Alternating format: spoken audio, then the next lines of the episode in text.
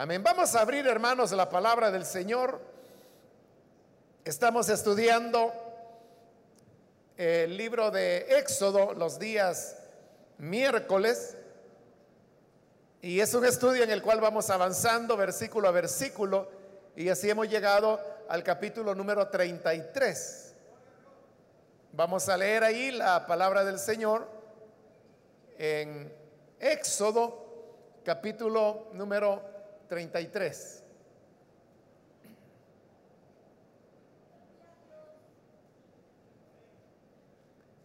Bien, si lo tiene listo, dice la palabra de Dios, Éxodo capítulo 33, versículo número 1 en adelante. El Señor le dijo a Moisés, anda, vete de este lugar junto con el pueblo que sacaste de Egipto, y dirígete a la tierra que bajo juramento prometí a Abraham, Isaac y Jacob que les daría a sus descendientes. Enviaré un ángel delante de ti y desalojaré a cananeos, amorreos, hititas, fereceos, heveos y jebuseos. Ve a la tierra donde abundan la leche y la miel. Yo no los acompañaré, porque ustedes son un pueblo terco y podría yo destruirlos en el camino. Cuando los israelitas oyeron estas palabras tan demoledoras, comenzaron a llorar y nadie volvió a ponerse sus joyas. Pues el Señor le había dicho a Moisés, diles a los israelitas que son un pueblo terco. Si aún por un momento tuviera que acompañarlos, podría destruirlos. Diles que se quiten esas joyas, que ya decidiré qué hacer con ellos. Por eso, a partir del monte Oreb, los israelitas no volvieron a ponerse joyas. Hasta ahí vamos a dejar la lectura. Pueden tomar sus asientos, por favor, hermanos.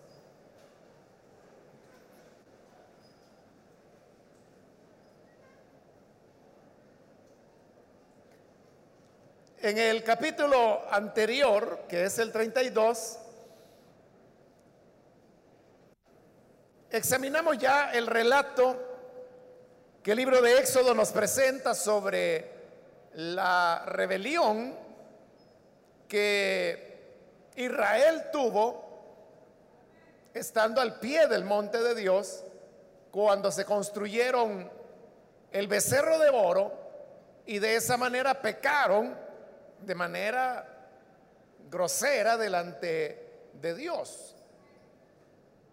Ahora, después de los acontecimientos que ya en su oportunidad estudiamos y que incluyen que Moisés rompió las tablas de la ley, que se enfureció, se llenó de ira y que luego deshace el ídolo, lo hace polvo, lo mezcla con el agua, se lo da a beber a la gente. Y luego los levitas toman sus espadas y comienzan a matar a aquellos que habían sido los incitadores de ese pecado de idolatría y desobediencia delante de Dios. Pasado eso es que llegamos ya a este capítulo 33. Y acá vemos que el Señor vuelve a hablarle a Moisés. Y le dice de la siguiente manera, anda, vete de este lugar junto con el pueblo que sacaste de Egipto. Note que Dios otra vez se le está tomando distancia con respecto al pueblo de Israel Porque en el capítulo anterior, cuando Moisés todavía estaba en el monte, Dios hizo lo mismo cuando le dijo, mira, el pueblo que sacaste de Egipto se ha rebelado contra mí. Pero desde el momento en que Dios le decía a Moisés, el pueblo que sacaste de Egipto, le estaba diciendo como que Moisés era el que lo había hecho todo, como diciéndole, no es mi pueblo, es tu pueblo. Y lo mismo es lo que está repitiendo hoy. Cuando le dice, anda, vete de este lugar junto con el pueblo que sacaste de Egipto. O sea, tú lo sacaste, es tu pueblo, llévalo tú. Con eso, Dios está distanciándose de Israel porque esas palabras de decirle a Moisés, es tu pueblo, el que tú sacaste de Egipto, son palabras muy diferentes a las que, estando aún en Egipto, Dios le dijo al faraón. A faraón él le dijo, Israel es mi primogénito. Y si tú tocas a mi primogénito, entonces yo voy a herir también a tu primogénito. Pero en esas palabras que Dios le dijo a Faraón, uno ve que hay una apropiación que Dios está haciendo de Israel, porque dice es mi primogénito, es mi hijo.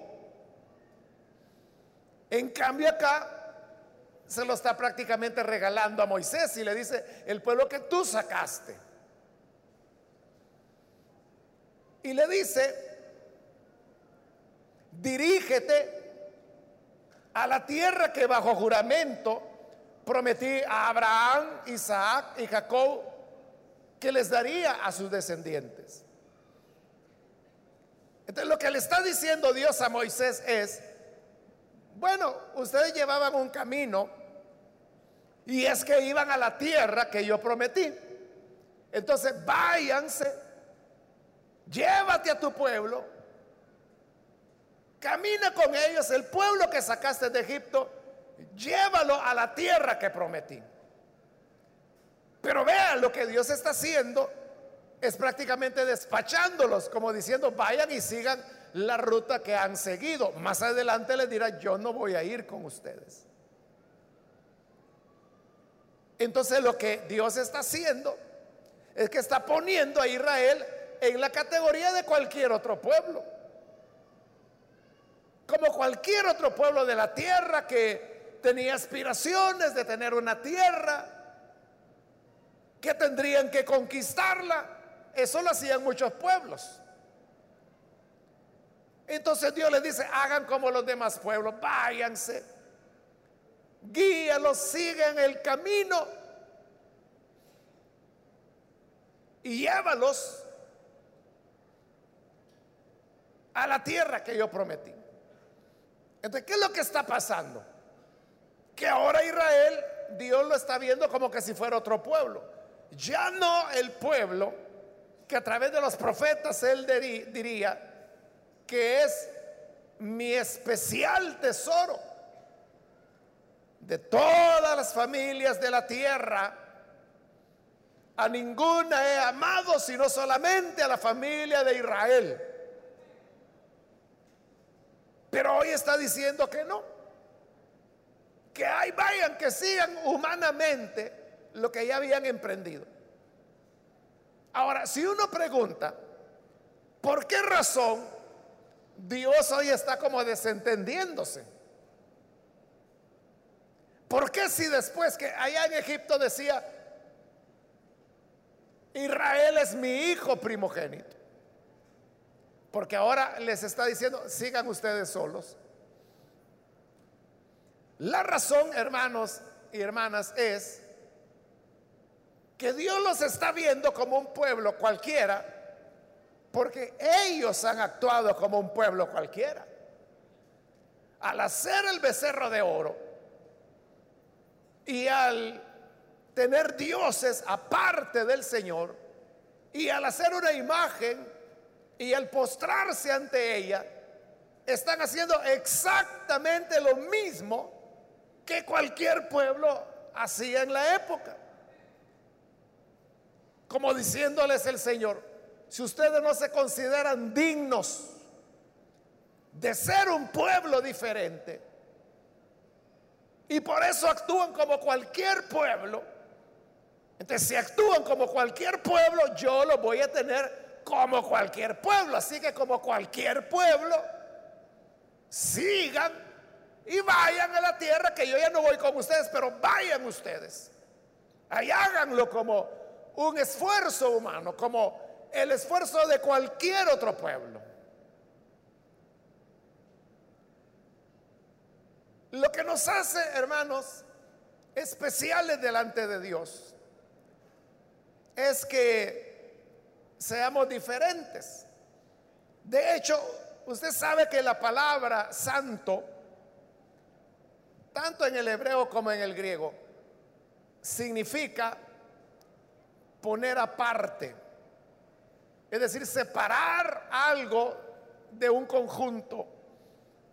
Una persona santa es la persona que es diferente a las demás personas.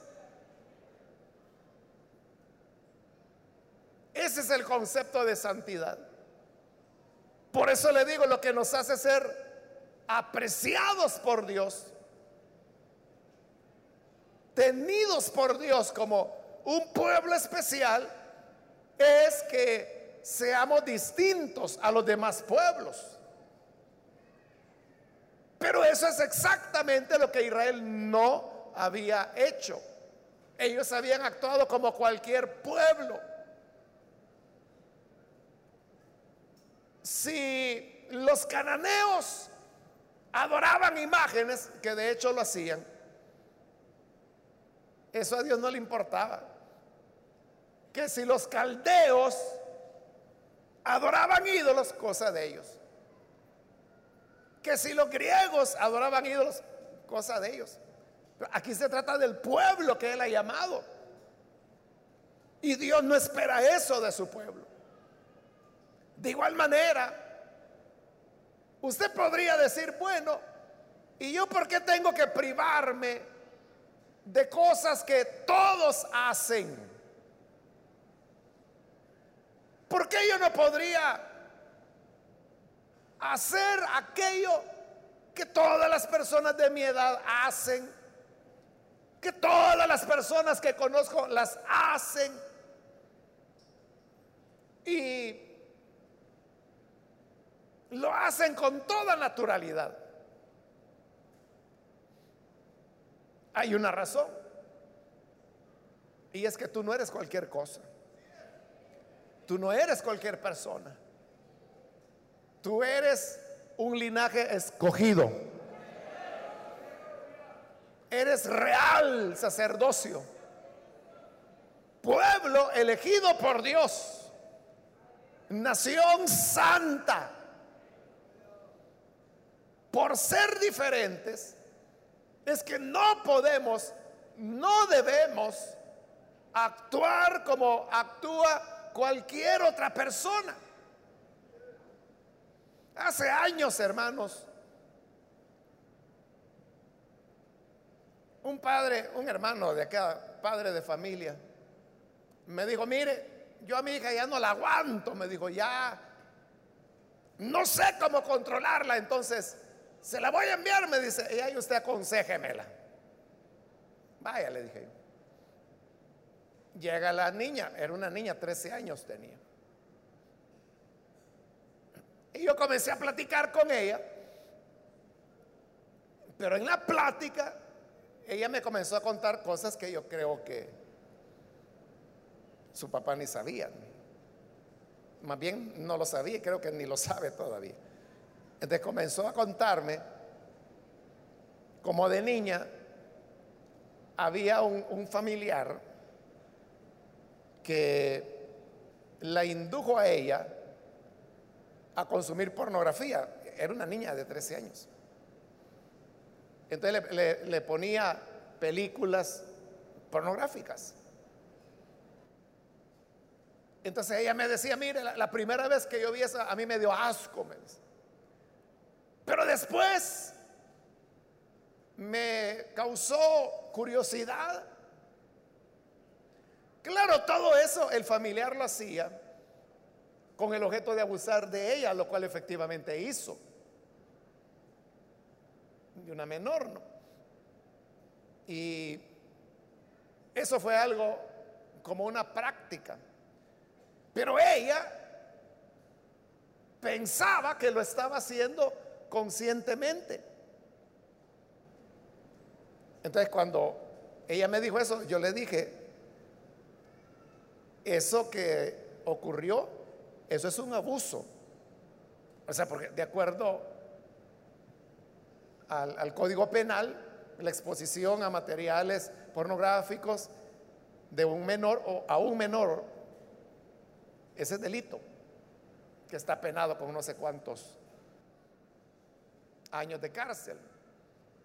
Y luego le dije, lo que hizo este familiar es que te violó.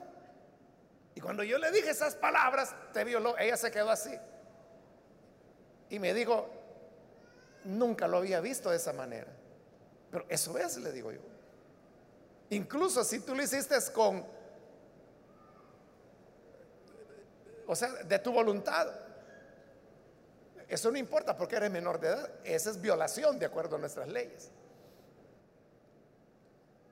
Entonces para ella fue un poco complicado saber eso, pero ahí también comenzó un proceso de consejería tratándola de ayudar. Y tratándola de ayudar ahí es donde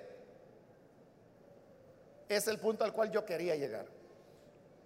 Y es que ella me dijo, mire, yo después de haber visto todas esas películas y lo que ocurrió con el familiar, entonces me dice, yo había llegado a la conclusión de que entonces, eso de tener relaciones sexuales es algo que uno puede hacer en cualquier momento y con cualquier persona, se le conozca o no se le conozca, porque eso es lo que proyecta la pornografía. Entonces, vea, ella era una víctima, obviamente, pero sus padres desde niña la habían educado en el camino del Señor, pero había llegado a la conclusión esa, ¿no?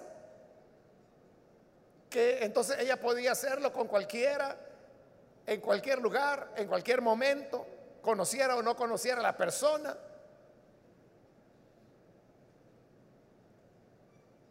Y tomando eso, uno podría preguntar, o alguien podría preguntar, bueno, y si todos los lo hacen así, ¿por qué no lo puedo hacer yo? Es que si eres hijo de Dios, eres diferente. No puedes actuar como los demás pueblos. Porque ¿qué va a pasar que si tú actúas como las demás personas? Que Dios te va a tratar como cualquier persona. El pueblo decidió rendir culto a un ídolo, a un becerro. Entonces, al hacerlo,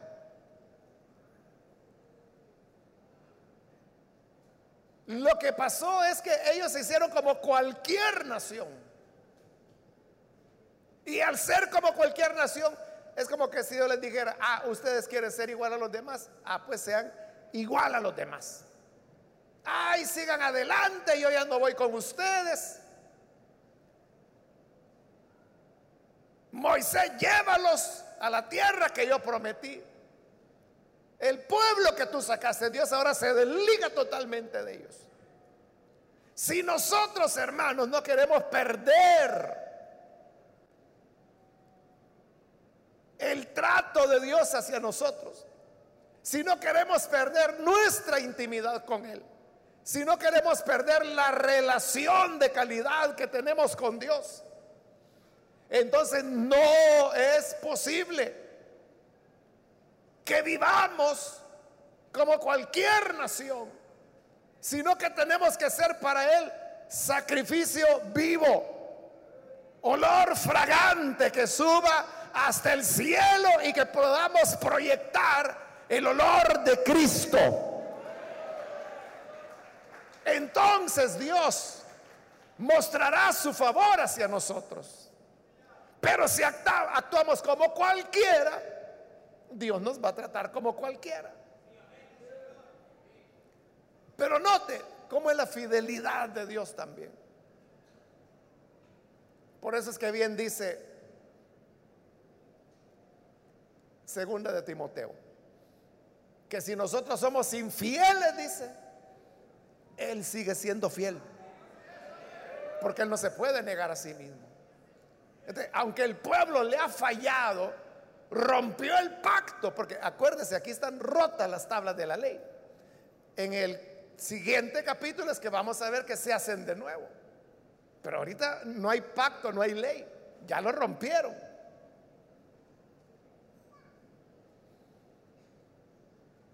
Dios está diciendo que ese ya no es su pueblo.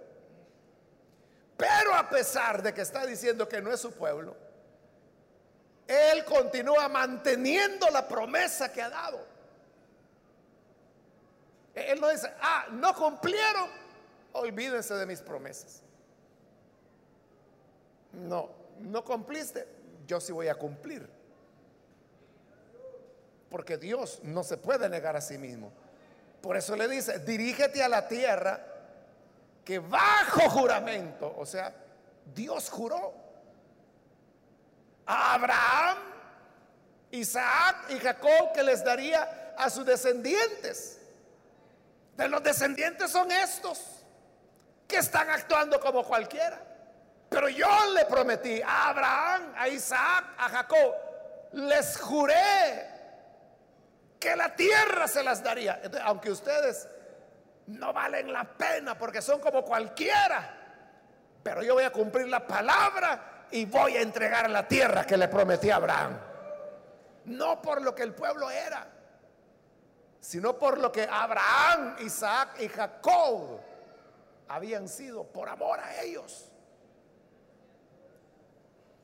Entonces vea, las promesas de Dios continuaban en pie a pesar que el pueblo había fracasado y había dado la espalda al Señor. Esa es la fidelidad de Dios. Dios es tan bondadoso, es tan lleno de amor y misericordia hacia nosotros. Su amor es inacabable. y las promesas que Él nos ha dado siempre se mantendrán en pie. Nunca serán anuladas. Nunca caerán por tierra. Siempre las promesas de Dios se cumplirán. Dice el versículo 2, enviaré un ángel delante de ti y desalojaré a cananeos, amorreos, hititas, fereceos, heveos y jebuseos. Ve a la tierra donde abundan la leche y la miel.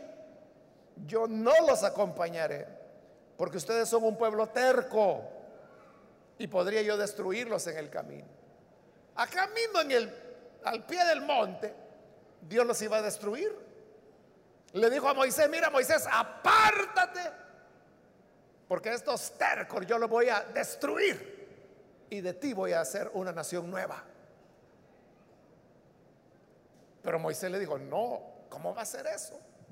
Entonces los egipcios dirán que los sacaste de Egipto, pero que fuiste incapaz de meterlos a la tierra prometida. Y el que quedarás mal eres tú, Señor.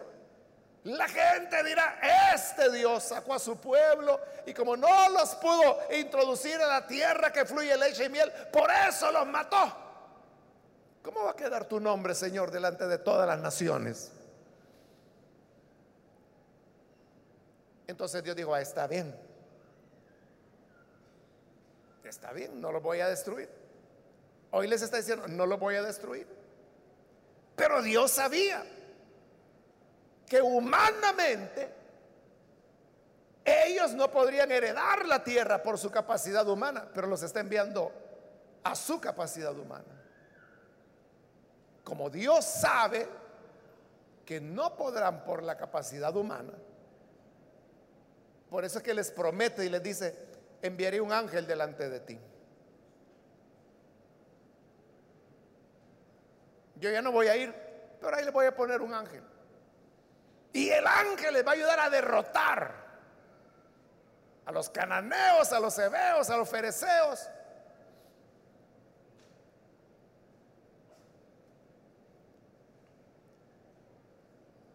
Más adelante, hermanos, ya en la época de los reyes, se nos relata de una invasión que hubo contra Israel. Y el rey que venía a invadir al pueblo de Dios traía un ejército enorme. Y por eso se burló y le dijo a Israel, no confíen en ese su Dios. No se dejen engañar por ese Dios porque no podrán contra mí. Y el rey Ezequías, que era el que reinaba en esa época, va a orar al templo. Y Dios le dice, mira, no te preocupes. Dicen que yo no puedo, ya se metieron conmigo. Tú tranquilo, mañana estos enemigos habrán desaparecido. Y dice que esa noche el Señor envió un ángel, uno, que mató a 185 mil soldados del ejército invasor. Y el día siguiente que despertaron, vieron la cantidad de muertos y dijeron, no, esto está serio, vámonos. Y se fueron. Un ángel destruyó un ejército. Por eso le dice, con un angelito que les dé, van a derrotar al cananeo, al amorreo, al hitita, al fereceo, al ebeo, al jebuseo. Así que el ángel iba a ir. Ahora vea. Dios les dice, el proyecto no queda terminado, ni queda cancelado. Ustedes pueden seguir. Ahí está Moisés. Él los sacó de Egipto, que Moisés los lleve. Vayan a la tierra que yo prometí. Es mi promesa y yo se la voy a dar. Aunque ustedes quieren ser como cualquier otro pueblo, pues yo no voy ya con ustedes. Sean cualquier pueblo. Le voy a enviar un ángel. Y por ese ángel van a derrotar a esos pueblos. Entrarán a la tierra. La poseerán. La tierra que fluye leche y miel. Y ahí se quedan a vivir y ahí nos vemos. Se acabó. Ahora, yo le hago la pregunta a usted. Si usted hubiera estado en el lugar de Israel, yo le preguntaría, ¿qué perdía usted? ¿Qué perdía? La vida la tenía. Podían seguir marchando. Podían llegar a la tierra se les ofrecía la asistencia de un ángel. Se le prometía que tendría la tierra. Se les prometía que derrotarían a los pueblos. Se les prometería o prometía que heredarían la tierra que fluía leche y miel. ¿qué perdía? ¿Qué perdía? Quizá usted hubiera dicho, bueno, Después de todo, no está tan mal, porque voy a tener tierra, voy a tener cosechas, voy a tener una tierra que es rica, voy a ganar la batalla porque vamos a llevar un ángel y vamos a tener la tierra porque Dios nos la está prometiendo. No está tan mal, sigamos entonces. ¿Qué perdían? ¿Qué hubiera hecho usted en, el lugar de Israel? Pero a esa pregunta, ¿qué perdían? Hay una respuesta. Perdían a Dios. Perdían la presencia de Dios. Porque dos veces les dice el Señor, no voy con ustedes. Hay que les vaya bien. Hay que el ángel les socorra. Pero yo no voy con ustedes porque si voy con ustedes, lo voy a terminar de matar porque son un pueblo terco. Así que tercos, váyanse solos. Tengan la tierra, herédenla. Yo envío el ángel que les ayude. Tomen la tierra que fluye leche y miel. Yo la prometo y la prometí y lo voy a cumplir. Pero yo no voy. Todos lo seguían teniendo, excepto la presencia de Dios en medio de ellos. ¿Qué hubiera hecho usted en el lugar de Israel? Hubiera dicho, bueno, la presencia de Dios. Yo viví una época sin esa presencia, puedo vivir. Vaya, está bueno, pues. Adiós, Dios, mucho gusto. Gracias por liberarme. Gracias por el ángel que me das. Ahí nos vemos. Parecido, ¿verdad?, a la historia de Noemí, que aparece en el libro de Ruth, que va a la tierra de los moabitas, sus hijos, sus dos hijos se casan con moabitas, con Orfa y con Ruth. Pero luego sus hijos mueren, su esposo muere, ella viene de regreso a Belén, que era de donde nunca debió haber salido. Pero cuando va de regreso, les dice a sus dos nueras, viudas también, regresense, váyanse a su casa, a su tierra. ¿Qué van a ir a hacer a Israel? Su pueblo es Madián, eh, Moab, perdón. Regresen a Moab, busquen novio, cásense, que yo ya no tengo más hijos para darles. Y aún, si hoy mismo estuviera en la cama con un marido que ni lo tenía y resultara embarazada. De aquí a que crezcan estos niños ya van a estar viejas, no. Váyanse y búsquense uno de su tamaño. Y ellas comenzaron a llorar y a decirle, no, no te vamos a dejar, suegrita linda, preciosa. No. Pero él digo, ¿y qué van a hacer conmigo? No me digan que se van a quedar solteras toda la vida. Regresen a su tierra. Entonces fue que Orfa dijo, bueno, tienes razón, querida suegra. ¿Qué voy a ir a hacer a Israel? ¿Qué voy a ir a hacer a Belén? ¿Qué voy a ir a hacer a la casa del pan?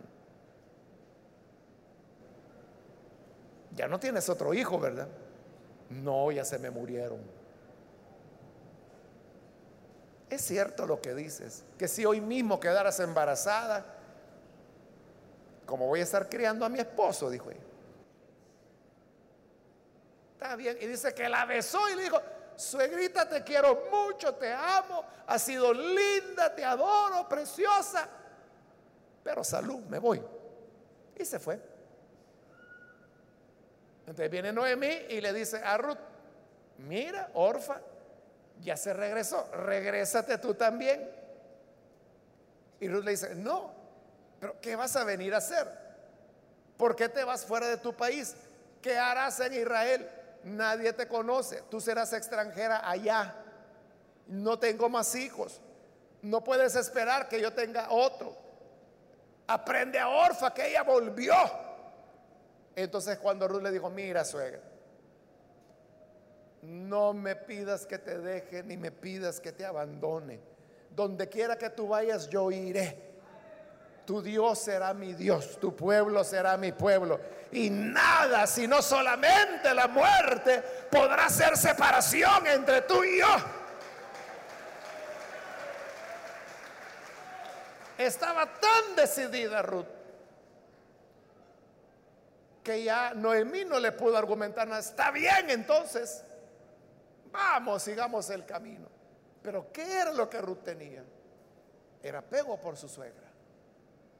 Amaba a su suegra más que la posibilidad de que pudiera tener ella otro hijo y que ella pudiera tener un... Ella no fue con la esperanza, allá me voy a casar. Peor con un israelita, ¿verdad? Que no se casaban con extranjeras. Pero ella decide sacrificarlo todo, pero estar con su suegra. Por eso yo le preguntaba, ¿usted qué haría en lugar de Israel? Sería como Orfa que le diría, Señor tiene razón, nosotros sí que somos tercos. Pero gracias por enviar el ángel. Gracias por decirnos que no cumple, perdón, no rompes tus promesas. Gracias por decirnos que vamos a heredar la tierra que fluye leche y miel. Así que hasta luego, Señor. Gracias por el angelito. Vámonos. Eso hubiera sido valorar la tierra y el ángel más que a Dios. ¿Usted qué preferiría, hermano? Que Dios le enviara un ángel a su servicio para todo lo que necesite. ¿O prefiere tener la presencia de Dios?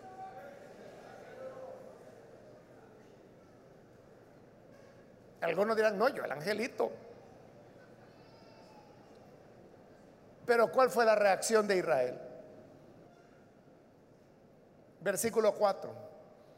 Cuando los israelitas oyeron estas palabras tan demoledoras, comenzaron a llorar y nadie volvió a ponerse sus joyas. Me gusta esa traducción cuando dice, cuando oyeron esas palabras tan demoledoras. ¿Y cuáles eran las palabras demoledoras? Cuando Dios dijo, yo ya no voy con ustedes. Porque demoledor no era que él dijera, esa tierra yo se la prometí a Abraham, Isaac, Jacob, es para usted. Demoledor no era, un ángel va para derrotar a sus enemigos. Demoledor no era, van a heredar la tierra que fluye leche y miel, será de ustedes. Lo demoledor es que les está diciendo, no voy más con ustedes a pesar que ese Israel era un pueblo terco, como dos veces les dice el Señor, habían aprendido a valorar la presencia de Dios. Habían aprendido a valorar que más que las tierras, más que las victorias militares, más que los ángeles, era la presencia de Dios. Entonces la pregunta que debemos hacernos, hermanos, ¿valoramos nosotros la presencia de Dios? Y si la valoramos, ¿cuánto la valoramos?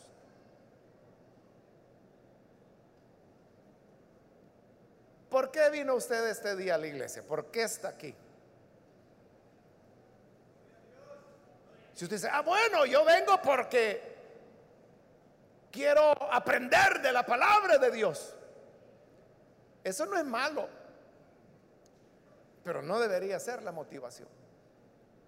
Peor si usted dice, no, yo vine porque la fulana me debe y no me paga, voy a ver si en el culto la agarro. Peor, ¿verdad? O sea, ¿cuál debería ser la razón para venir? Es porque queremos estar con Dios queremos tener su presencia, queremos tener comunión con Él. Porque valoramos su presencia. Entonces su presencia debe ser más que todas las cosas. Y si un día Dios nos dijera, miren, voy a quitar, como se lo dijo ahí en Apocalipsis a la iglesia de Éfeso, voy a quitar tu candelero de tu lugar. Es decir, aquí van a seguir en el edificio, van a seguir juntándose como grupo de gente, pero allá en el cielo ya, ya para mí no son iglesia. Ahí se van a quedar solos. Ya no voy a estar en medio de ustedes. Ahí vean qué hacen. Sigan caminando ustedes. Sigan cantando, sigan leyendo la Biblia. Hay que otros pastores les sigan predicando, pero yo ya no voy a estar con ustedes. ¿Qué haríamos nosotros? Piénselo, si Dios ya no estuviera aquí, ¿qué sentido tendría? ¿A quién le vamos a cantar? Y al predicar, ¿de quién vamos a hablar si Él ya no está? Entonces nos volveríamos una iglesia que se iría secando, marchitando, muriendo, Llegaría un momento, hermanos, en que sería algo muerto, parecido al valle de los huesos secos que vio Ezequiel allá en el capítulo 37 de su profecía. Que dice Ezequiel, vi el valle que estaba lleno de huesos secos, muy secos. Y aunque usted esté ahí, con su ropita, pero si Dios nos diera una visión espiritual, veríamos huesos de muertos secos, muy secos, sin la vida. Porque sin la presencia de Dios no tenemos vida. Sin la presencia de Dios la iglesia se vuelve un club social. Sin la presencia de Dios pierde el sentido, se pierde el sabor, se pierde la vivencia. Lo que realmente, hermanos, nos llena es la presencia de Dios. Usted sabe que no estamos ubicados en el mejor lugar de la ciudad. Las sillas que tenemos no son las más cómodas. No tenemos ventilación adecuada. De día hace un calor tremendo acá. Pero siempre lleno. Hace poco vino una familia. Vinieron acá a visitarlas. Quizás ellos no sabían y vinieron al culto de las diez y media y de las dos de la tarde. Y me decían, qué barbaridad, me qué calor el que hace ahí. Y me decían, ¿sabe por qué no nos fuimos? Porque veíamos a la gente que estaba en el mismo calor que nosotros, pero estaban cantando, oyendo la palabra, como que si no tenían nada, me dice. Entonces me dice, nos dio pena salirnos, de ver a la gente que no les importaba. Si había 36 grados a 37, a saber cuánto había acá. Ese reloj tiene termómetro y yo he visto que a veces hemos llegado a 38 grados. Es una cosa terrible. Y entonces, ¿por qué venimos? Ya le dije, difícil acceso, las grandes trabazones del bulevar, el calor, las sillas duras. Usted sabe que hay gente que no es tan educada, ¿verdad? Y traen la papelada de pupusas y curtido y la ponen en la silla. Y ahí están dándole de comer a los niños. Y, ahí dejan lo que sobró del curtido, de la salsa. Y viene usted que no se dio cuenta y se sienta Pero ¿por qué viene la gente? ¿Por qué seguimos viniendo? Quizás usted lo dice a su manera y dice, es que allí yo siento algo que no he sentido en ningún otro lugar. Pero ¿qué es eso? Que cantamos, o sea, si en todas las iglesias se canta, que se predica, en todas las iglesias se predica. ¿Qué es lo especial? Es que la misericordiosa presencia de Dios está en medio nuestro. Amén.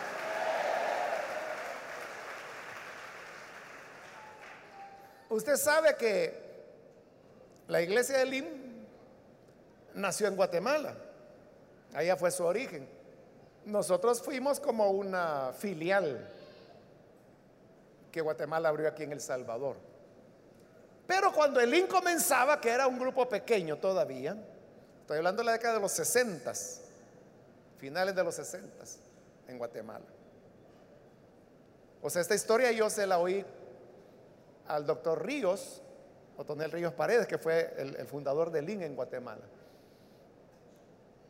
Y él, en uno, yo lo oí personalmente, que él contaba, y él decía que estaban en el culto del IN pero era una cosa, una resequedad y que el que cantaba, cantaba y el que cantaba decía, diga gloria a Dios. diga gloria a Dios. Y la gente, gloria. Así. Hasta que le tocó a él pasar a predicar. Y cuando pasa a predicar, todos estaban congelados. Él sabía que ahí no había presencia de Dios y él sabía que si predicaba de nada iba a servir. Entonces les dijo, miren hermanos, paremos aquí el culto. Y lo paró. No podemos seguir así. Sin Dios no podemos seguir. Entonces hagamos una cosa. Paremos el culto. Y digámosle al Señor que si su presencia no está con nosotros, que no seguimos con el culto.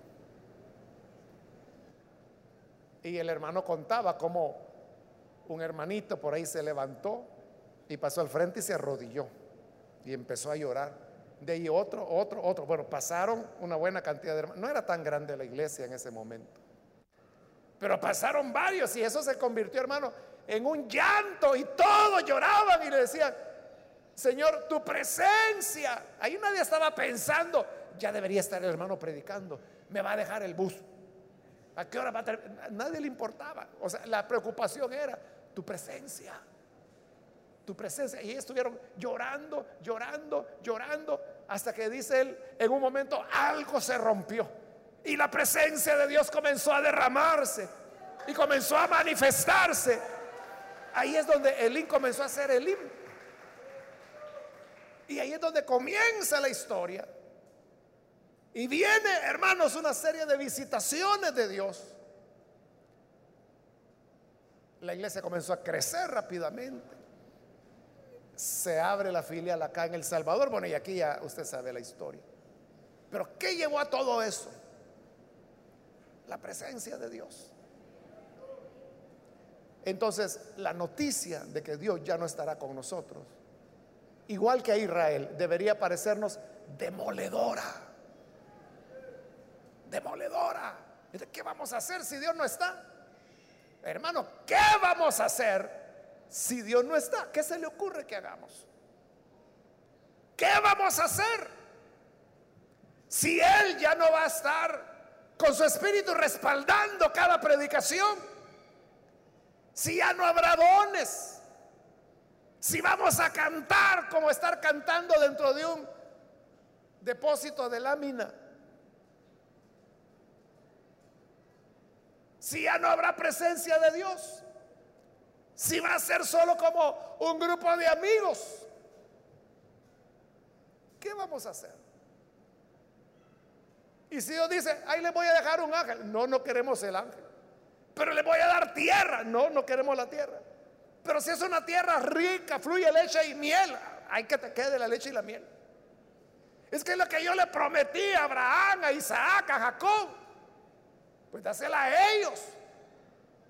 Pero nosotros lo que más queremos es tu presencia en medio nuestro. Amén. Mejor al revés, ¿verdad, hermanos? Mejor al revés, mejor que Él nos quite el edificio, nos quite el sonido, nos quite los instrumentos, nos quite todas las propiedades que la iglesia tiene, que nos quite las sillas, que nos quite todo.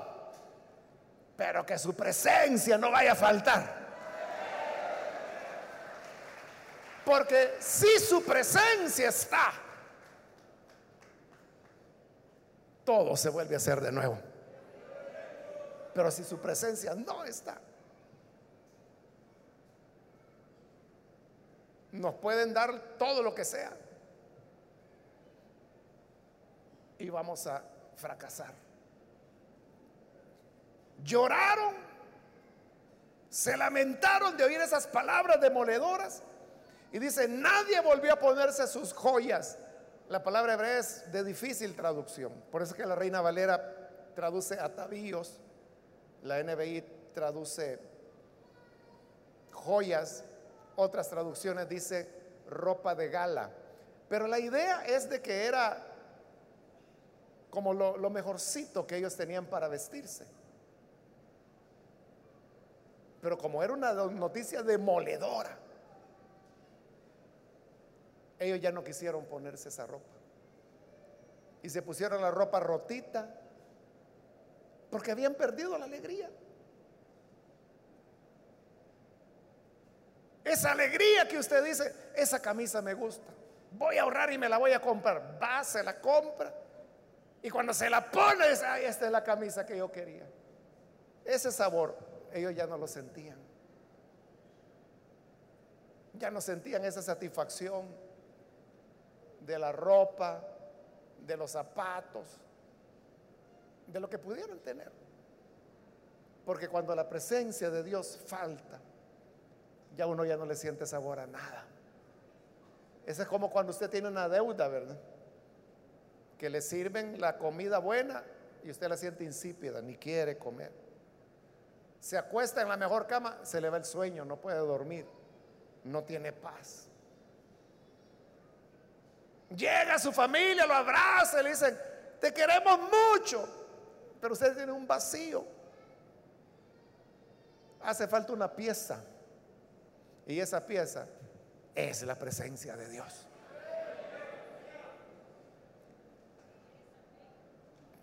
Pero Dios no se ablandó. El versículo 5 repite, diles a los israelitas que son un pueblo terco. Si aún por un momento tuviera que acompañarlos, podría destruirlos. Así que no voy. Diles que se quiten esas joyas o ropas elegantes o atavíos. Ya voy a decidir qué hago con ellos. Por eso termina el versículo 6. A partir del monte Oreb, los israelitas no volvieron a ponerse sus joyas, ropas elegantes o sus atavíos. Porque entraron como en luto porque la presencia de Dios no estaba con ellos. ¿Le ha pasado alguna vez a usted, hermano o hermana, que se quede sin la presencia de Dios? ¿Le ha pasado que se pone de rodillas, quiere orar y no siente nada?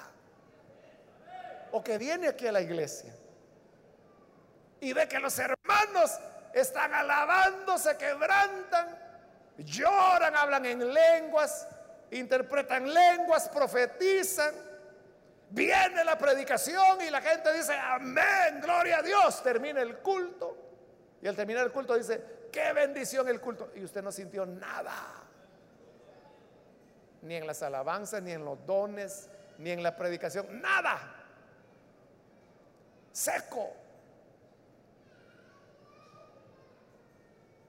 Ahí es donde falta la presencia de Dios. Eso es lo que más necesitamos. Como dice la escritura, no se alabe el fuerte en su fortaleza, no se alabe el valiente en su valentía. No se alabe el sabio en su sabiduría. Si quieren alabarse, dice el Señor, alábense en esto, en conocerme que yo soy el Señor. Esa debe ser nuestra gloria. Conocerle a Él. Usted puede decir es que yo me siento orgulloso de pertenecer a mi iglesia. Qué bueno, pero hay algo más importante. Y es que usted puede decir yo me glorío en la presencia del Señor.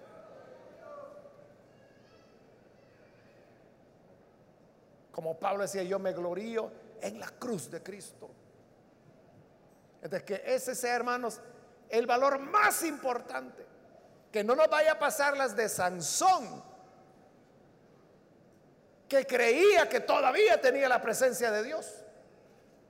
Y cuando la mujercita nueva que tenía, que era Dalila, lo despierta y le dice, Sansón, los filisteos contra ti. Pero ya le había cortado el cabello.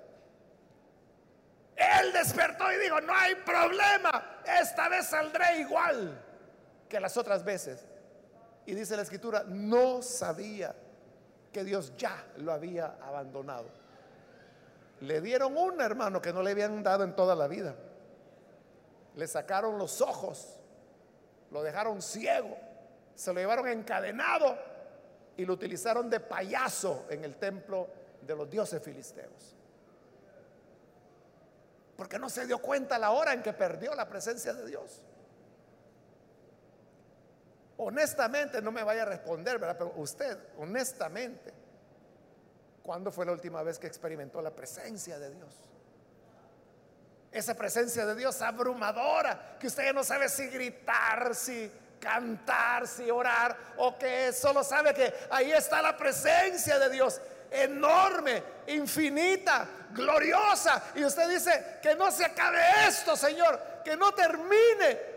Si así me vas a llevar, llévame ya, pero no me apartes de tu presencia. ¿Cuándo fue la última vez que sintió eso? ¿O nunca lo ha sentido? Peor. Sería peor. Por eso, sobre cualquier otra cosa, hermanos, valoremos la presencia de Dios. E, eso lo vamos a ver en este mismo capítulo. Como Moisés le dice, Señor, es que si tú no vas, esto ya no tiene sentido. Yo, de mi parte, yo de aquí no me muevo. ¿Qué voy a hacer si tú no vas? ¿Para qué voy a andar fingiendo de que yo soy el hombre de Dios si ya ni me hablas y te vas a quedar aquí y no vas a ir con nosotros? Eso lo vamos a ver más adelante. De igual manera, no tiene sentido la vida cristiana si la presencia de Dios no está ahí. Cuidémosla. Honremos al Señor. Santifiquemos su nombre en medio de la congregación. Vivamos en rectitud y en pureza. Amémosle con todo el corazón. No permitamos que el sol se ponga sobre nuestro enojo. No permitamos que a nuestra mente vengan pensamientos sucios. No permitamos que en nuestra boca haya palabras sucias para que la presencia de Dios sea conservada en medio nuestro como el más grande tesoro. Y eso es lo que le da sentido a todo. Amén. Vamos a orar, vamos a cerrar nuestros ojos. Señor, te damos las gracias por estas personas que están aquí al frente. Gracias también por aquellos que a través de televisión, a través de las emisoras de radio, están abriendo sus corazones para creer en ti. Te ruego también por aquellos que escucharán a través de internet, a través de las grabaciones, cualquiera sea el medio por el cual esta palabra llega. Te ruego, Señor, que puedas transformarles, cambiarles, visitarles y que sean bendecidos en gran manera, puesto que en ti, Señor, tenemos todo lo que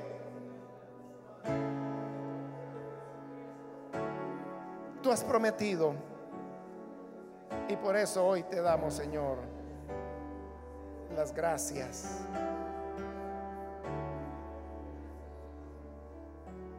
Por Jesús nuestro Señor lo pedimos. Amén. Y amén. Bendito sea el Señor.